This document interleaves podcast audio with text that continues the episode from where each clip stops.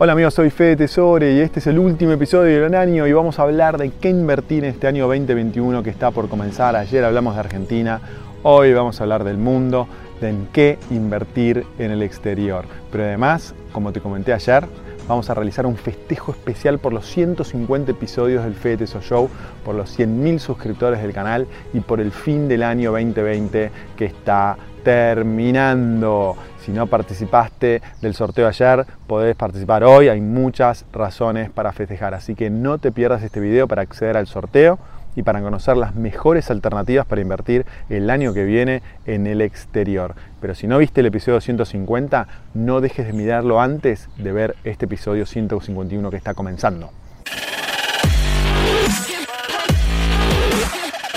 Esto es el Fede Teso Show.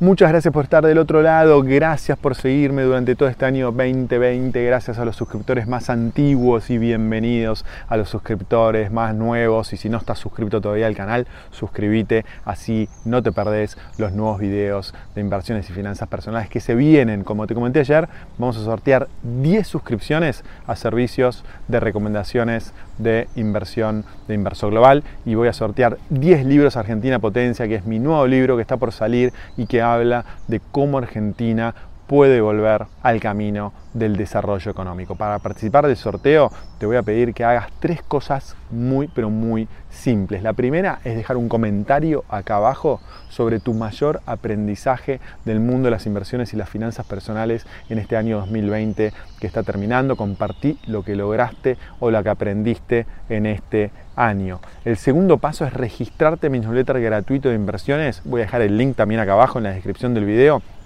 Así podés recibir todas las notas, análisis y novedades que voy a estar enviando todos los días miércoles. Y el tercer paso es que me empieces a seguir en Instagram, donde comparto mucho contenido sobre el mundo de las inversiones y las finanzas. Te voy a dejar el link a mi cuenta de, Instagram acá abajo también en la descripción del video. Si no tenés cuenta en Instagram y tenés en Twitter, podés seguirme en Twitter, que vale también para el sorteo. Y si tenés las dos cuentas, seguime en las dos cuentas. Voy a dejar los links abajo. Entre las personas que hagan estas tres cosas, voy a sortear los 10 libros y las 10 suscripciones a servicios de recomendaciones de inversión de Inversor Global. Si ya participaste ayer, acordate, no es necesario que participes hoy nuevamente. Ayer en el episodio 150 te comenté las bases sobre dónde invertir el año que viene, cuáles son los criterios generales que uso y qué puede pasar en la Argentina durante el año que viene y quedó claro que no hay que invertir en la Argentina. Por eso en este episodio 151 vamos a hablar sobre dónde invertir en el exterior el año que viene. Y para contestar esa pregunta sobre dónde invertir en el año 2021 te quiero mostrar dos gráficos que me parecen muy importantes y de ahí quiero sacar algunas conclusiones. El primer cuadro te muestra el balance de la Reserva Federal de Estados Unidos, que es el Banco Central de Estados Unidos, que está encargado de emitir los dólares que hay circulando en Estados Unidos y en todo el mundo. Como ves, en el año 2008-2009 fue el primer salto en el balance de activos de la Fed. Esto implica que fue la primera vez que la Fed decidió emitir más de un trillón de dólares para salir de la crisis de fin del año 2008 e inicios del año 2009, cuando el sistema bancario de Estados Unidos casi quiebra, casi colapsa. Entonces Estados Unidos decidió salir de esa crisis emitiendo muchos dólares sin respaldo. Y esa estrategia se mantuvo casi sin cambios desde entonces.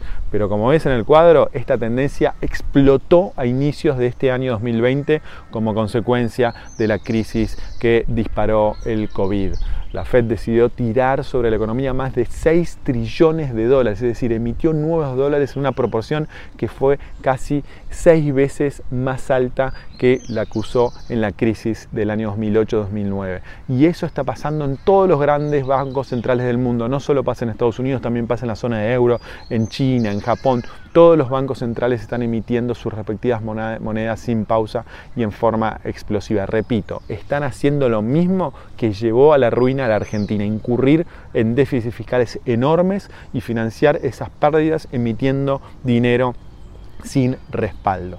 ¿Qué está provocando esta estrategia? No está provocando una inflación descontrolada como la Argentina, ya que la demanda de estas monedas sigue firme, a diferencia de lo que pasa en la Argentina, pero, está, pero este incremento en la oferta de dinero sí está provocando algo que se llama como reflación. ¿Qué es la reflación? Bueno, la reflación implica una inflación, pero en los precios de los activos financieros, es decir, los precios de los activos financieros aumentan de una forma exponencial si los comparamos con el resto de los precios de la economía y este cuadro que te voy a mostrar ahora explica este fenómeno de una forma muy pero muy clara. En este, este cuadro mide el precio de los activos reales medidos por los commodities y las propiedades inmobiliarias por un lado, y por otro lado, los precios de los activos financieros compuestos por las acciones de compañías norteamericanas grandes y los bonos del Tesoro norteamericano a largo plazo. Como ves en el gráfico, este ratio está en mínimos históricos. Esto implica que nunca los activos financieros valieron tanto en términos de activos reales. Estamos en un máximo histórico de esta relación. La evidencia de que muestra este cuadro se vio muy claramente durante el año 2020 con los precios de las acciones tecnológicas subiendo por las nubes. Te, doy algunos ejemplos. Apple subiendo arriba un 90% en lo que va del año y Amazon un 60% por solo mencionar dos acciones que subieron mucho, pero mucho este año, pero hay muchas más. Pero esto no solo afecta a las acciones, también está afectando a las criptomonedas, como por ejemplo el precio del Bitcoin, que está subiendo más de un 200% en lo que va este año 2020. Por supuesto que esto, por un lado, tiene que ver con la maduración la mayor adopción de esta nueva tecnología, pero también tiene que ver mucho con este fenómeno de la reflación. Acciones y criptomonedas suben fuerte con la reflación. Hay trillones de nuevos dólares en el mundo y esos dólares van a comprar acciones y van a comprar bitcoins, por ejemplo. Y esta tendencia seguramente siga durante el año que viene. Es muy improbable que los gobiernos del mundo cambien de estrategia en el futuro cercano. Todo indica que este festival de emisión va a seguir en 2021 y que el precio de las acciones y las criptomonedas va a seguir subiendo al mismo tiempo. Entonces, en este contexto, dónde podemos invertir en el año 2021, cómo podemos armar la cartera, yo seguiría esta tendencia, no trataría de ir en contra de esta, de esta tendencia, es muy difícil pararse enfrente de la Fed y no terminar muy golpeado. El poder de fuego que tiene la Reserva Federal de Estados Unidos es inmenso, por eso, aunque los precios parecen alocados para algunas acciones, para el Bitcoin, etc., tendría acciones norteamericanas por un lado. Elegiría las acciones tecnológicas, pero si se confirma que la vacuna contra el COVID es efectiva, empezaría invertir en otros sectores también que van a crecer cuando la pandemia quede atrás. Otra parte de la cartera la tendré en criptomonedas, no solo porque la demanda va a seguir aumentando fuerte de la mano de los inversores institucionales y también de los inversores menoristas, y esto por supuesto va a apuntalar nuevas subas en los precios, sino también porque son otros claros ganadores de la reflación. Ahora, Ojo, aquellos inversores que elijan estas categorías que tienen, se tienen que bajar eh, bajas temporales de por lo menos el 50% como pasó en marzo del año 2020. El mundo está muy loco y la volatilidad va a ser la norma. Por eso, ojo que esto no es para todo el mundo, solo para eh, aquellos inversores de largo plazo y con mucho estómago para bancar estas bajas temporales. ¿Qué pueden hacer aquellos que no les gusta tanto el riesgo? Bueno, estos inversores la tienen bastante difícil porque no tiene sentido invertir más en bonos. En este mundo de tasa cero y mega emisión, los bonos no sirven para nada. Tienen mucho riesgo y ningún rendimiento. Hay que salir casi completamente de los bonos y como activo de protección con menor volatilidad elegiría principalmente a las inversiones inmobiliarias y en segunda medida al oro. Estos dos activos me pueden dar algo de estabilidad en la cartera y pueden funcionar como protección contra este escenario de tremenda reflación que es volátil y muy pero muy cambiante. Como viste en el gráfico que mostraba antes, el precio de los activos reales en proporción a los activos financieros están mínimos históricos.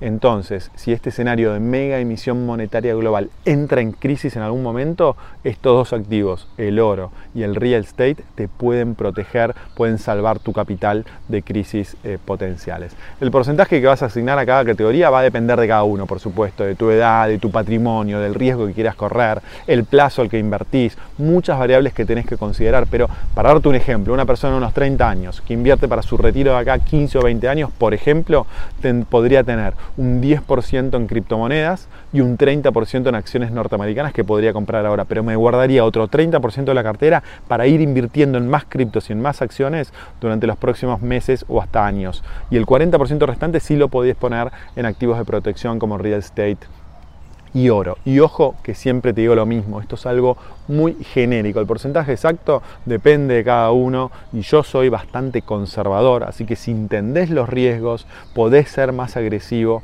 sin ningún problema, pero tenés que entender muy bien los riesgos y cómo funciona esto. Si te interesa profundizar el tema de la reflación, próximo 14 de enero a las 18 horas voy a estar haciendo un evento en vivo con el gran Germán Fermo, que es uno de los economistas más destacados de la Argentina y nos va a explicar en detalle este tema. Él es un experto en la reflación y te puede ayudar no solo a entender cómo funciona esta tendencia, sino también aprovecharla al máximo. Y si te interesa el tema de la protección con oro frente a este escenario, no te puedes perder el vivo que hice hace algunos meses atrás con un gran economista y experto en inversiones español llamado Diego Parrilla, que es un economista español que es un lujo para explicar este tema. Es experto en oro y armó una estrategia que incluye el oro que puede ser muy buena para que incorpores en tu cartera. En la parte de entrevistas de mi canal puedes encontrar esta entrevista, la grabación de esta entrevista en vivo que hice hace algunos meses atrás.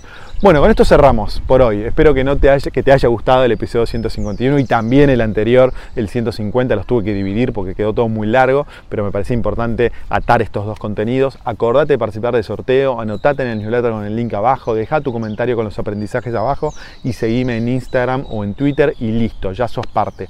La semana semana que viene prometo anunciar los ganadores. Y mil gracias por acompañarme este año. Sigamos juntos aprendiendo de inversiones y finanzas el año que viene y sigamos creciendo como comunidad. Te deseo un excelente año 2021 y que todos tus sueños y objetivos se cumplan. Te mando un abrazo enorme y feliz año. Chao.